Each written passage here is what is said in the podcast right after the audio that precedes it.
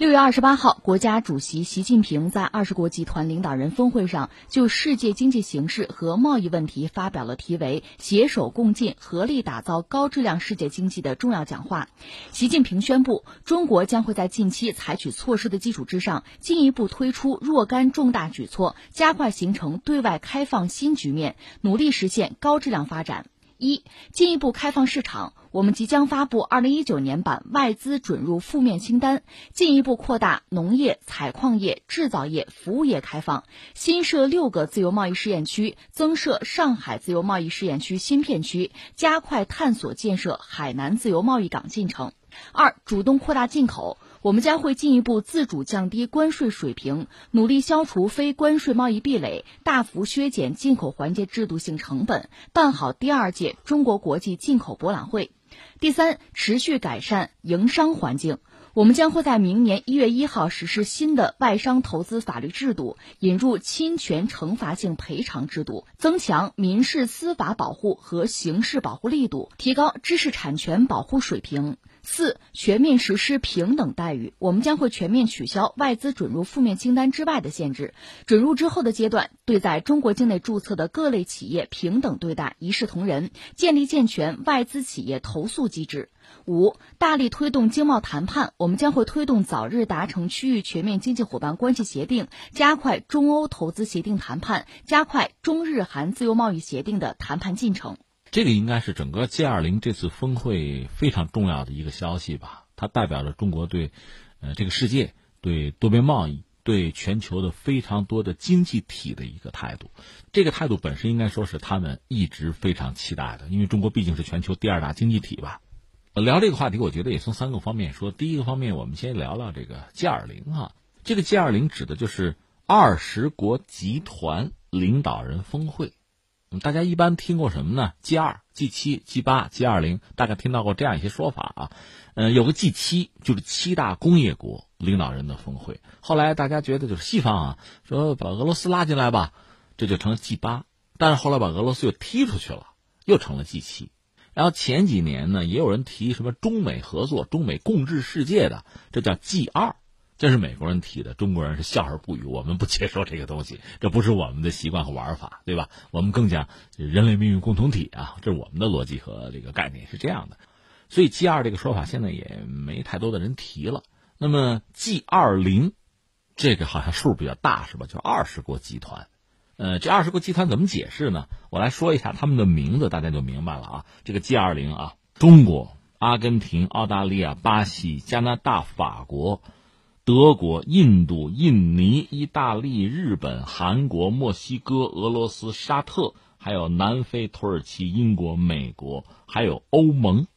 欧盟不是一个国家，对吧？二十多个国家凑在一起，这个欧盟它算一个啊。这二十方组成的，我们就称之为就是 G 二零，或者说二十国集团领导人峰会，是这么一个状况。以前有一个所谓 G 七，刚才我们讲七大工业国嘛，这主要是西方。就资本主义国家里边，呃，经济相对来说最发达的几个国家。那 G 二零是一个什么状况呢？简而言之吧，G 二零实际上就整个涵盖了世界上的主要的大国。从区域上讲呢，应该说主要的经济比较发达的州也在里边，代表整个世界三分之二的人口。因为中国、印度在里边嘛，百分之六十的国土面积，百分之八十以上的贸易额，GDP 是百分之八十五以上。就 G 二零占了全世界百分之八十五以上的 GDP，所以你看 G 二零峰会是非常重要的。呃，那这个事儿我还得简单扯两句。G 二零呢，这个应该是谁提出来的呢？德国人提出来的。当时他们考虑就是传统的西方的发达国家和新兴的经济体凑在一起，如果能够达成合作的话，对全球经济肯定是一个是一个好的向好的一个推动，对吧？这个美国当时也很感兴趣。就搞了这么一个东西，大家凑在一起聊。我们中国也比较积极，嗯，但是现在我们说美国人对 G 二零的态度多多少少不像以前，小布什那时候哈，不像那个时候那么积极了。因为这个对 G 二零相对不那么积极，符合特朗普一贯的这个态度和立场吧。因为他就是搞单边，搞单边什么意思呢？就是我以前谈过他的这个逻辑。因为美国被认为是全球最大的一个经济体，它这个经济的盘子是二十万亿。对吧？如果他有什么想法和别人有矛盾的话，那咱们单挑，仅次于他的是中国，将近十四万亿的盘子，也不如他大，对吧？呃，那如果说其他的经济体还不如中国，那他认为他谈动起来会比较方便，所以他更愿意一对一的来。你有什么想法，咱俩单说啊，是这样，咱别打群架，别打乱仗。因为比如像 WTO、像联合国呀，那么多的这个主权国家，那么多的经济体，这凑到一起你一言我一语的，一是达成共识确实很难，另外呢，他的权威会被稀释，他觉得那个吃亏，不占便宜，自己的很多想法落不了地，实施不了，他有这么一种思维方式在里边，这个可能也真的是和他长期做生意那个经验或者教训有关系吧。但即使如此，刚才我们谈到 G 二零所涵盖的人口啊、领土啊，就是版图的面积也好，再加上 GDP 啊、那贸易额，这个在全球应该说是占了一个极大的一个份额了。所以 G 二零这个平台，你喜不喜欢、愿不愿意，这 没法说了，它就是很重要。你不愿意玩，别人愿意玩啊。大家在这个平台上确实有很多东西要谈。你看这次这个 G 二零就非常特殊，一个是非常多场就双边的这个见面。不，特朗普有人数他们九场是吧？就是非常多的双边的，就领导人之间，就两国之间的这个见面，这是一个。另外涉及到的话题，像环境保护的问题，甚至像什么女权的问题，都是要谈的。所以这个呢，是全球最主要的、最有话语权、最有影响力的一些国家吧，包括一些这个国际组织，比如欧盟吧，凑在一起谈这些最关键的事情。那 G 二零的这个平台显然。它还会持续下去，就你不愿玩，你走人，二十个呢，对吧？少一个就少一个，大家还是要谈。在这儿，在这个平台上，很多大事是需要谈的，这是我们说清楚了 G 二零。那么第二，我们就讲在这次 G 二零那个，我们看到习主席这个这五点吧，这个表态应该说是非常多的人在期待。就是最近这两年呢，出现了这个逆全球化的一个一个浪潮，这里面我们知道有很多国家，你比如美国。那特朗普上台之后呢，他就总觉得不是美国吃亏嘛，美国吃亏论。然后呢，他就有一系列的就对美国国策的调整和改变，不管是国际战略上的，还是在贸易上的。贸易上的就是四面出手了，四面出击，跟谁都都在对，就这么个状况。他公开的说法是要让美国再次强大。说到底呢，他希望在双边贸易之中，美国要占便宜，就是你要有贸易的顺差，另外制造业要回流，等等等等。他想有一系列的对以前的那个状况的扭转，那这个美国人自己其实也没有统一思想。很多人觉得特朗普不懂经济嘛，你这本身这这就是逆经济规律行事，这我们就不说了。这是特朗普。另外，你比如英国脱欧，本来欧洲国家很多很小嘛，四分五裂的，好不容易凑在一起搞出来一个欧盟。从二战之后嘛，呃，搞这个煤钢的联盟啊，到这个经济的共同体啊。原子能共同体啊，然后逐渐的进化，就过渡成了欧盟。好不容易算统一联合在一起，甚至使用统一的货币，就是欧元。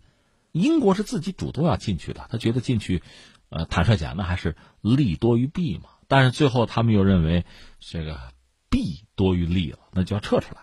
那撤出来到现在撤的也不是很干净。总之，他也想想走。另外，像意大利还有其他一些国家，你看到这种右翼的、民粹的这种上台。对原来的全球化的这个格局，很多人开始有质疑、有怀疑，觉得自己吃亏了，觉得自己没有占到便宜，等等等等。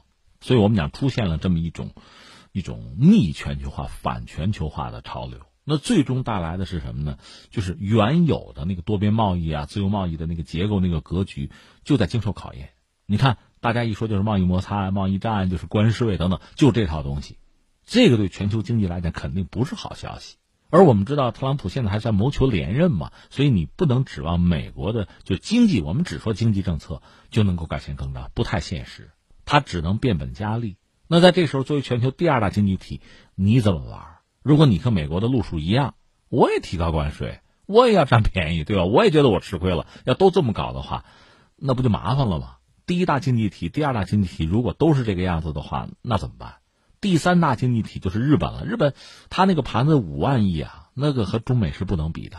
但是中国现在的态度，我们要持续的开放，要扩大的开放。这个对全球非常多的经济体来说，其实我们可以把它理解是一个定心丸。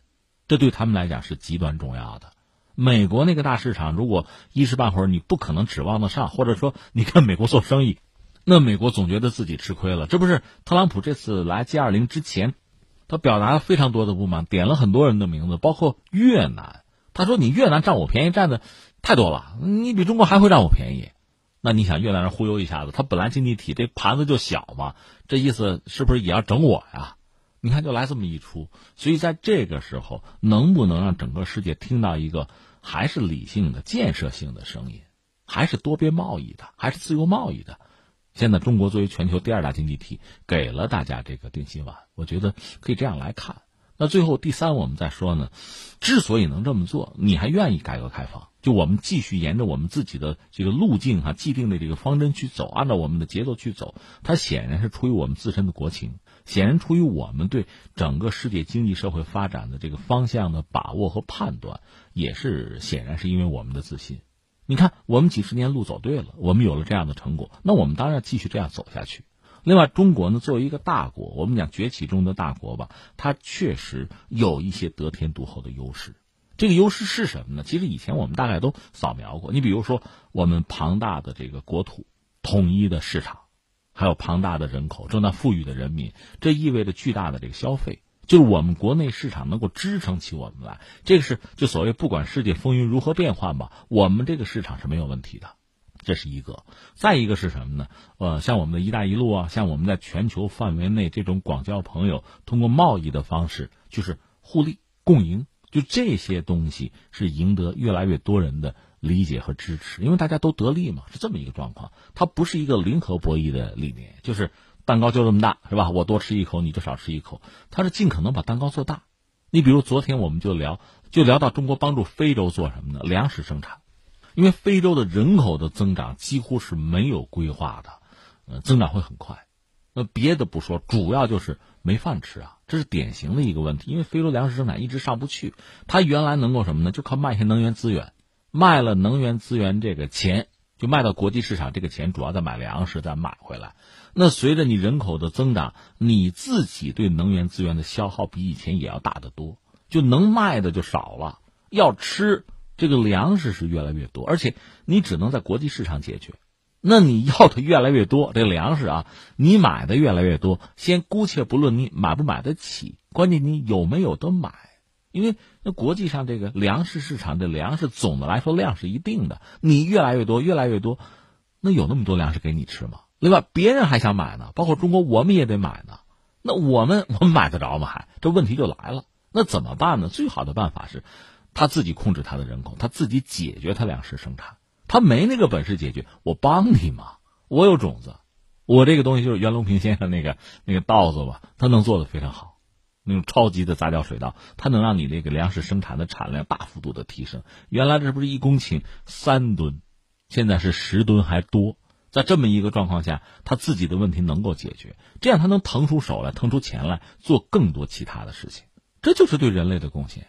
我觉得人类命运共同体在这个领域，你看到它就是通过我所长，补你之短，要帮你之难，我们就做成这个事情了。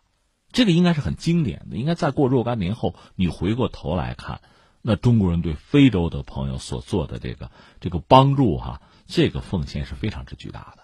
就随口举一个例子而已啊。所以，一个是我们自己事情做的还不错，我们自己有市场，我们能保证我们经济比较稳定的、可持续的增长。当然，我们现在是中高速哈，和以前的那个高速，我们的路径也应该说在调整和变化也不一样。但是总的来说，你心里是有底的。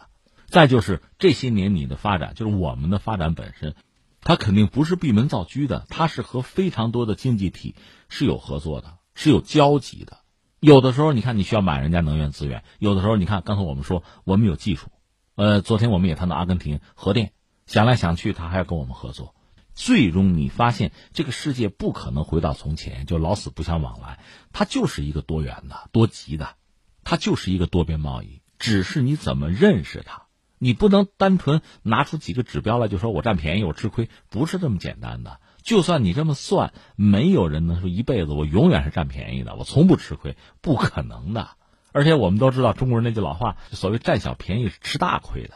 所以你把这个算明白之后呢，你就应该能够理解中国人的选择，理解中国人这么多年为什么做成这个事情了。就我们经济社会发展到现在这样一个状况，取得这么大的成就，你也就很容易理解我们为什么还是要沿着我们既定的这个路径哈往下走下去。就是我们对于改革呀、开放，我们这种信念是如此之坚定，对世界的这种承诺是如此之坚定，这是很容易理解的。